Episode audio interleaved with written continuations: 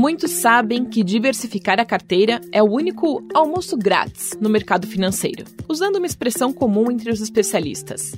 Diversificar a carteira dá resultado, reduz o risco e potencializa ganhos. A novidade do momento é que o brasileiro conta cada vez mais com opções para acessar ativos do exterior, levando a diversificação a outro patamar. Além de marcar presença em mercados que podem ser descorrelacionados e caminhar em direções contrárias, o investidor também consegue participar de setores em que o Brasil não tem bons representantes, como de software, ou em que é muito concentrado, como no petróleo, com a Petrobras. A ideia de que diversificar era apenas investir em renda variável na bolsa brasileira está ficando para trás. Eu sou Bárbara Guerra, jornalista, e nesse podcast do Media Lab Estadão, em parceria com o Itaú Personalité, vou conversar com dois especialistas do Itaú Unibanco sobre a importância de investir no exterior e quais as alternativas disponíveis. Estão agora aqui comigo Vitor Vietti, superintendente de recomendação de investimentos do Itaú. Tudo bem, Vitor? Tudo bem, Bárbara. Tudo bem. E Bruno Stein, superintendente de produtos de investimento do banco. Tudo bem, Bruno? Tudo bem, Bárbara, tudo ótimo. Vitor, eu vou começar com você. O brasileiro só recentemente voltou suas atenções para o mercado externo. O que, que explica esse interesse crescente em termos de fatores e oportunidades? Claro, vamos lá. Não tem um fator só, tá, Bárbara? Acho que tem um combinado de, de, de alguns fatores e algumas mudanças que aconteceram no Brasil é, nos últimos anos. Acho que a começar pelo que todo mundo lê né, e sabe que né, a gente tem, tem vivido aqui no momento de taxa de juros é, historicamente baixas no Brasil.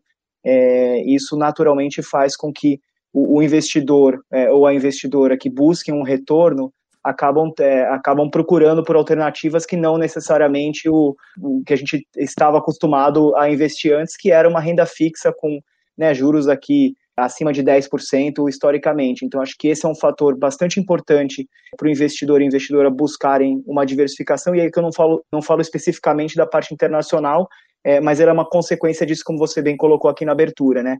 Diversificação, em geral, ela é vista como é, uma diversificação para a Bolsa, mas também tem crescido bastante o número e bastante atenção aqui para a parte de internacional. Agora, falando um pouco mais é, do ponto de vista de investimento, né? A gente tem passado aqui, acho que todos leem, todos acompanham também, né? É, um cenário de recuperação econômica é, mais intensa, principalmente ali quando a gente fala de Estados Unidos, China.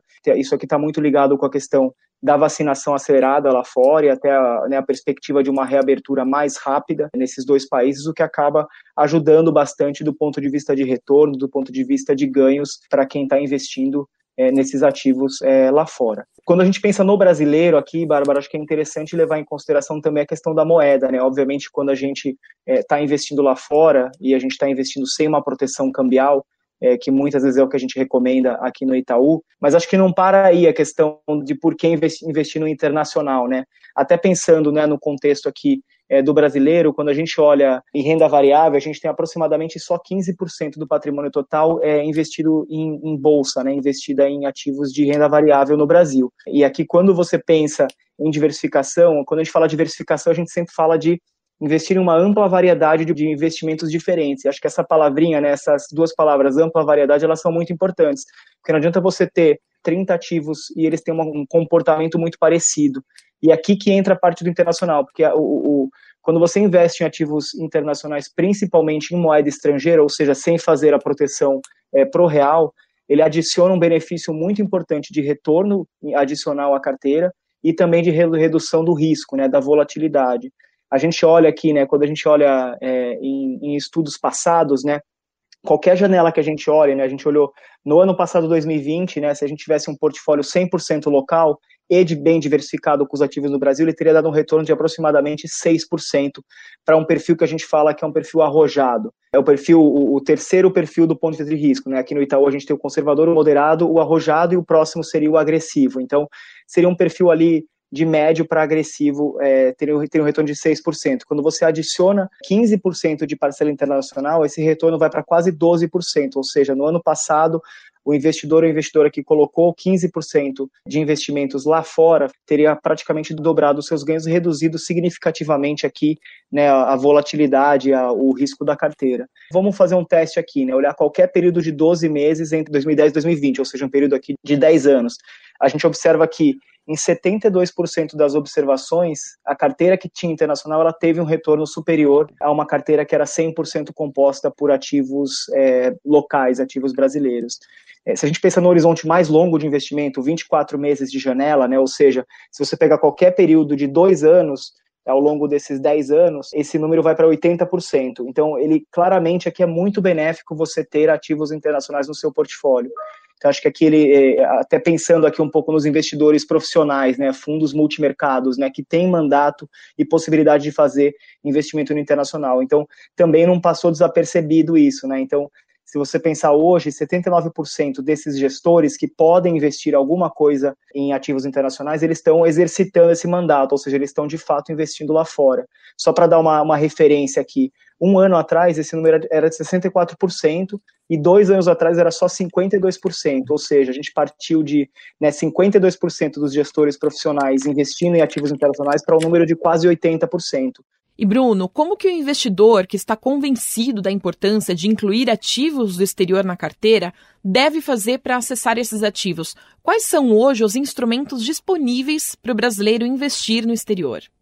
É, Bárbara, eu acho que aqui tem algumas questões importantes, tá? Então, acho que você falou um ponto, uma palavra muito importante aí, que é o brasileiro que já está convencido, né?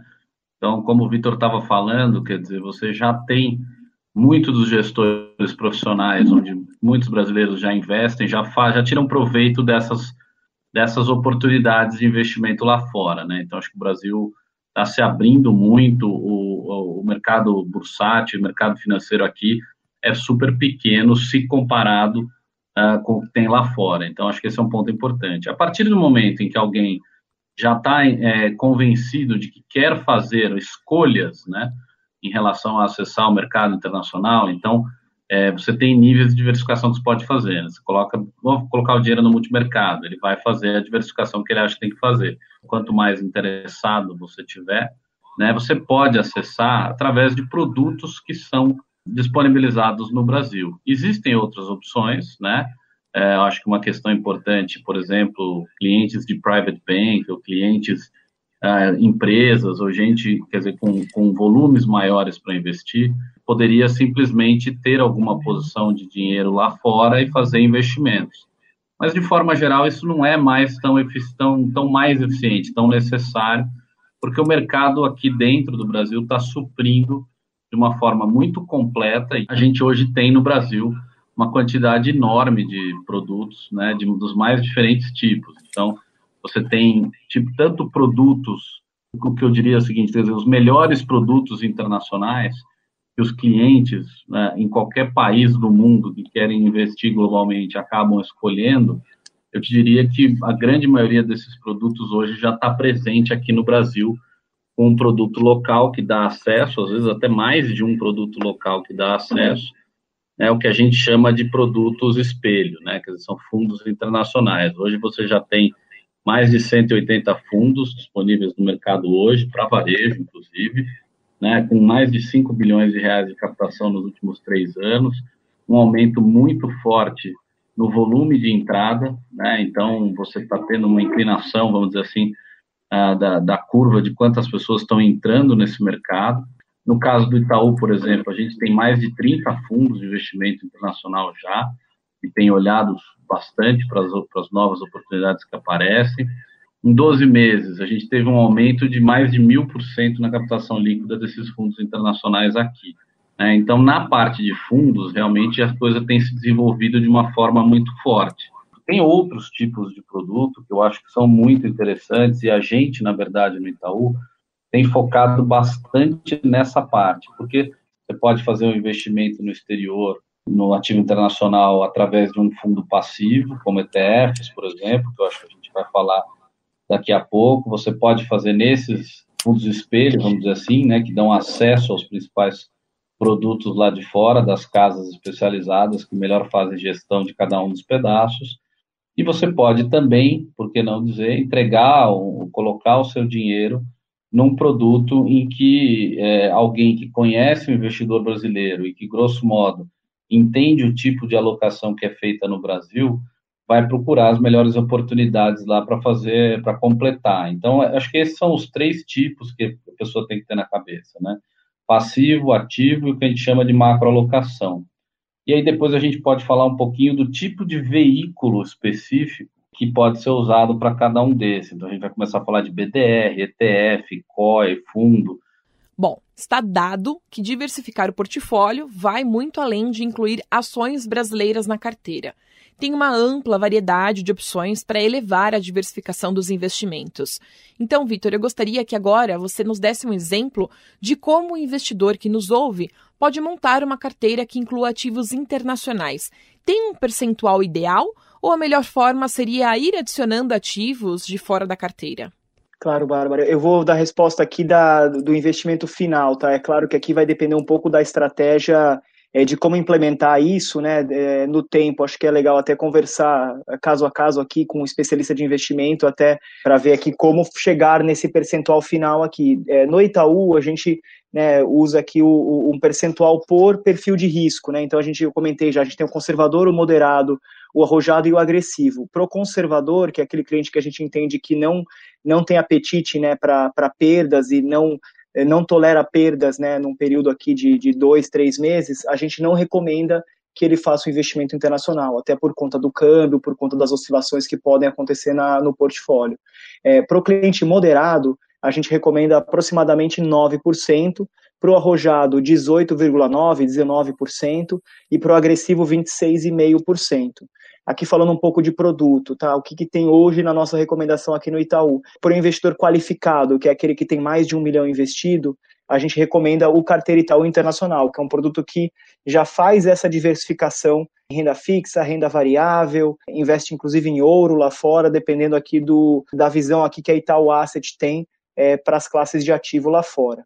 Para o investidor geral, que é aquele que tem menos de um milhão de reais investido, a gente faz um mix aqui de é, o Tesouro Americano, 60%, e um ETF, que, é, que são aqueles fundos passivos que são negociados é, em bolsa aqui no Brasil, a gente recomenda 40% no ETF SPXI11, que é o ETF que segue é, o famoso índice S&P 500 ali dos Estados Unidos, ou seja, é um, é um índice de bolsa americana que cobre principalmente as empresas grandes dos Estados Unidos. Todos os ativos que eu comentei aqui, eles não têm proteção cambial, tá, Bárbara? Então, seria, seria com exposição ao ativo, à moeda local, e acho que isso até é, talvez seja o maior motivo aqui para você diversificar, é de fato você ter é, ativos em dólar na carteira que ajudam em movimentos, principalmente de correções aqui no Brasil. Em geral, eles têm uma correlação, que a gente fala correlação negativa, né? Quando a bolsa cai, em geral, o dólar costuma valorizar. Então, esses movimentos eles se, se contrapõem aqui para ajudar na diversificação da carteira. Bruno, quantos fundos internacionais estão disponíveis na plataforma do Itaú? E aí eu queria que você aproveitasse para completar dizendo como que tem se comportado a captação de recursos. Pois então, Bárbara, o, o, Itaú hoje tem mais de 30 fundos de investimentos internacionais, é, vamos dizer, na plataforma, mas isso é aumentado de uma forma bastante grande, por exemplo, quando a gente olha os produtos que estão disponíveis hoje através da nossa corretora. Né? Então, por exemplo, os BDRs de ETFs, os BDRs não patrocinados de empresa, todos esses que agora podem ser acessados pelo investidor em geral. Então, na hora que a gente junta todos esses, a gente passa de 700, tá? Mas dos fundos que são especificamente construídos pelo Itaú, pela Itaú Asset, pelo time de seleção de gestores e, e relacionamentos internacionais aqui do Itaú, que vão selecionando os melhores fundos, etc., a gente tem cerca de 30. Uh, ah, o aumento da, da, da, captação tem sido muito forte, tá? Então, a gente cresceu mais de 1.300% nos últimos 12 meses. E esse mercado realmente é um mercado que está acontecendo de uma maneira muito grande, tem muito cliente fazendo aplicação, e aqui dentro, inclusive, quando a gente olha né, a renda média, o segmento dentro do Itaú, onde esse cliente está, e etc., a gente tem uma pulverização muito grande do tipo de investidor, tá? Então, quando a gente acompanha esse tipo de medida, a gente vê realmente que o interesse é bastante generalizado uh, para esse tipo de produto e essa alternativa de investimento. Vitor, tem uma família de fundos internacionais do Itaú que vem fazendo sucesso, né? É o Carteira Itaú. Tem o Itaú Internacional, o Internacional ESG e o Internacional Previdência. Eu queria que você explicasse aqui para os nossos ouvintes quais as diferenças desses produtos, em que mercados do exterior eles atuam e qual o perfil de investidor que acessa esses produtos. Legal, Bárbara. É, antes de responder, acho que assim, o que, que o Carteira Itaú se propõe a, a resolver, né? Qual que é o problema? Qual que, que a gente ouvia muito falando com, com os investidores e investidoras aqui no Itaú, né? Se a partir do momento que a pessoa decide, né, que ela quer investir no exterior, a dúvida que surge é, mas quantos produtos eu tenho que investir, né? Como é como, como que eu acompanho isso no meu dia a dia? A gente percebeu que muita gente quer delegar essa gestão para um gestor profissional e o Carteira Itaú, é, a família Carteira Itaú, ele justamente é, resolve esse problema. Então, com um produto apenas, ele já faz toda a diversificação, os rebalanceamentos, né, que na verdade é, a gente está mais positivo com a classe de ativo A ou B, é, o próprio gestor já faz esses ajustes dentro do próprio portfólio. É, os três produtos, eles investem né, em ativos internacionais e são diversificados. A diferença é que o Carteira Itaú Internacional, ele é um, um fundo aqui para investidor qualificado é, e que replica a parte, os, vai, aqueles, aqueles 9, 18 e 25% que eu comentei é, na resposta anterior, ele já diversifica essa parcela. Então, digamos que o investidor é, ele já tem o portfólio bastante balanceado, bastante é, diversificado aqui com ativos locais. Com um produto apenas ele vai lá e consegue compor esses percentuais aqui, dependendo do perfil de risco, e já ter exposição a todas as classes de ativo de renda variável e renda fixa lá fora. A gente tem o mesmo produto para previdência, então para o investidor que né, tem o, o, montante ali investido em previdência privada, ele consegue ter a mesma, uma, uma exposição muito parecida com carteira Itaú Internacional, é, e o mais, o, o, mais recente aqui é o carteira Itaú ESG, que ele respeita aqui critérios né, é, ambientais, sociais e, e de governança das empresas. Então ele replica também essa parcela internacional, mas ele usa instrumentos que fazem é, seleções e fazem aqui uma governança em cima é, dos, três, dos três critérios aqui, que tem crescido bastante aqui demanda interesse por investidor é, aqui no Brasil. A gente está falando aqui de diversificação com várias opções dentro da indústria de fundos, mas desde o final do ano passado, o investidor de varejo também foi autorizado a comprar na bolsa os chamados BDRs, que são certificados de ações de empresas do exterior, como Apple, Facebook e Amazon.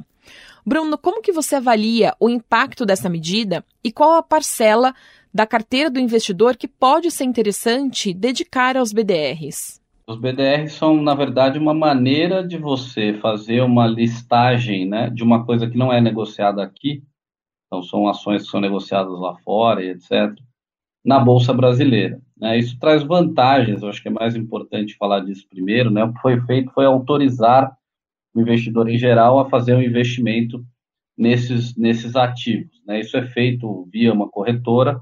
Esses eram os produtos que eu tinha citado, que, por exemplo, dentro do Itaú, você hoje, através da corretora, pode acessar aí mais de 700 BDRs que estão listados na Bolsa Brasileira.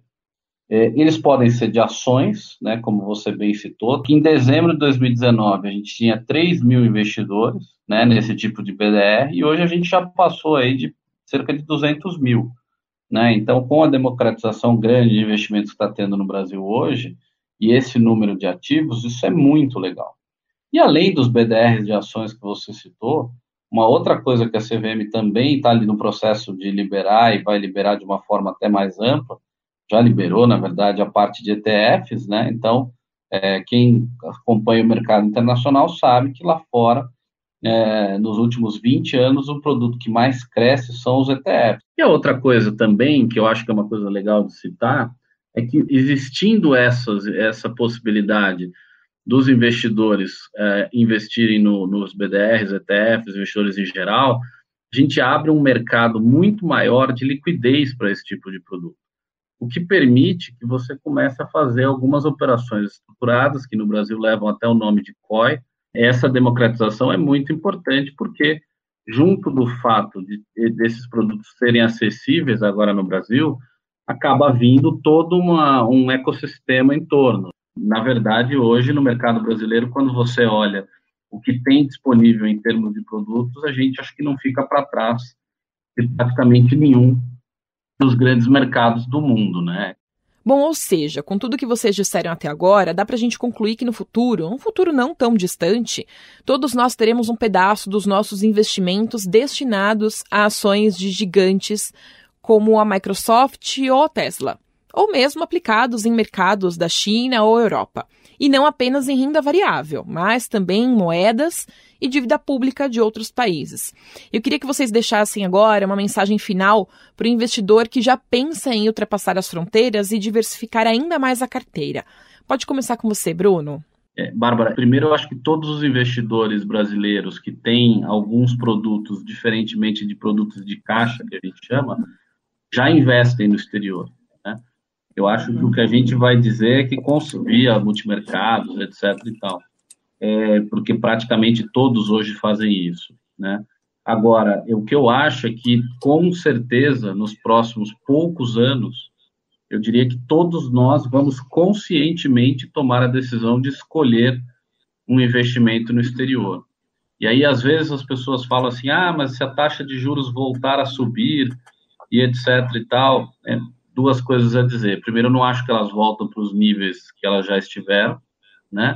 E a segunda coisa é que eu acho que mesmo num cenário de taxa de juros maior do que está tá aí, eu acho que o benefício da diversificação e o benefício de você poder escolher uh, empresas que você não tem no Brasil, então basta ver o momento de, de digitalização, trabalho remoto e toda a situação em que o mundo está, né, em termos de produtividade, de trabalhando de casa uma boa parte, quem não está trabalhando de casa consumindo de casa digitalmente e etc. Então toda essa mudança, né, faz com que os vencedores, né, enquanto empresa, né, as empresas que ganham em cada uma dessas coisas, é, acaba mudando muito, né?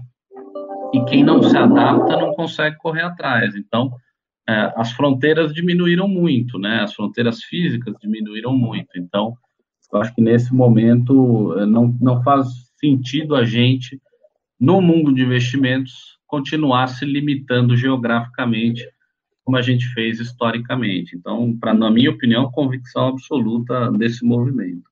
É uma outra coisa, Bárbara, se me permite, às vezes, a gente às vezes tem conversa com investidores aqui, quer dizer, tem conversa o tempo todo, mas às vezes algumas conversas de gente que eventualmente, enfim, não está tão ainda ligada nessa questão internacional, é, é, muitas vezes a gente convida as pessoas a, a inverter a lógica do raciocínio, né? Quer dizer, a gente está aqui comentando de por que investir no exterior. E, e, me parece muito fácil fazer os argumentos desse lado. Né? O que a gente às vezes pergunta é o seguinte, cara, tenta me convencer de por que, que não vale a pena investir no exterior. Se você tem mais opções, se você não deixa de poder fazer o que você já fazia, se os preços, governança, acesso e garantias que a regulamentação da CVM dá são os mesmos, se tudo que a gente estava conversando até agora é verdade, a única, única questão que fica que para você eventualmente não querer investir no exterior é a questão de você não querer complicar a sua decisão, porque você vai ter que lidar com mais informações. Então, assim, é, mas por outro lado, nós, olha os, olha os nomes que você mesmo citou, né? A gente está falando das grandes empresas, talvez os grandes líderes hoje de transformação do que está acontecendo no mundo, não é legal a gente poder investir nessas, nessas empresas, projetos, nessas tendências e etc. Na verdade, é infinitamente mais fácil é, fazer o caso de por que investir no exterior do que eventualmente tentar imaginar por que não fazê-lo. Vitor?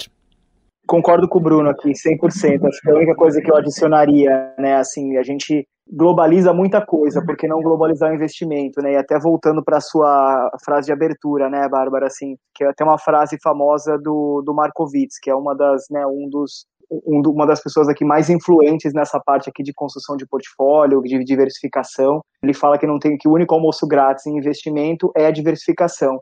É, e acho que até tentando completar aqui, né, humildemente, o Markowitz é, não adianta nada você diversificar se você não está colocando temperos diferentes, se você não está é, misturando sabores diferentes no seu prato, né? Então, acho que a analogia não adianta nada você fazer é um prato com cinco tipos de arroz diferentes. Eles são muito parecidos e o paladar não vai mudar muito. O que, o que é legal é você pegar um arroz, pegar feijão, eventualmente colocar ali um tempero, sei lá, indiano de repente. Isso que faz o seu portfólio, né? Isso que faz o seu prato aqui ficar bem diversificado de fato, né? Então, acho que a provocação, a, o convite que eu faço aqui para quem ainda não é, investe né, de forma consciente no mercado internacional, acho que fica aí o convite para estudar sobre o assunto e, e, pesquisar, porque faz sentido ter essa parcela aqui no, no portfólio. Eu agradeço aqui os nossos convidados, Vitor Vietti Bruno Stein, eles que estão representando o Itaú Unibanco. A gente fica por aqui com mais um podcast sobre as oportunidades e a importância de incluir ativos do exterior nas carteiras de investimento. Vitor, Bruno, muito obrigada. Obrigado, Bárbara. Obrigado, cidadão.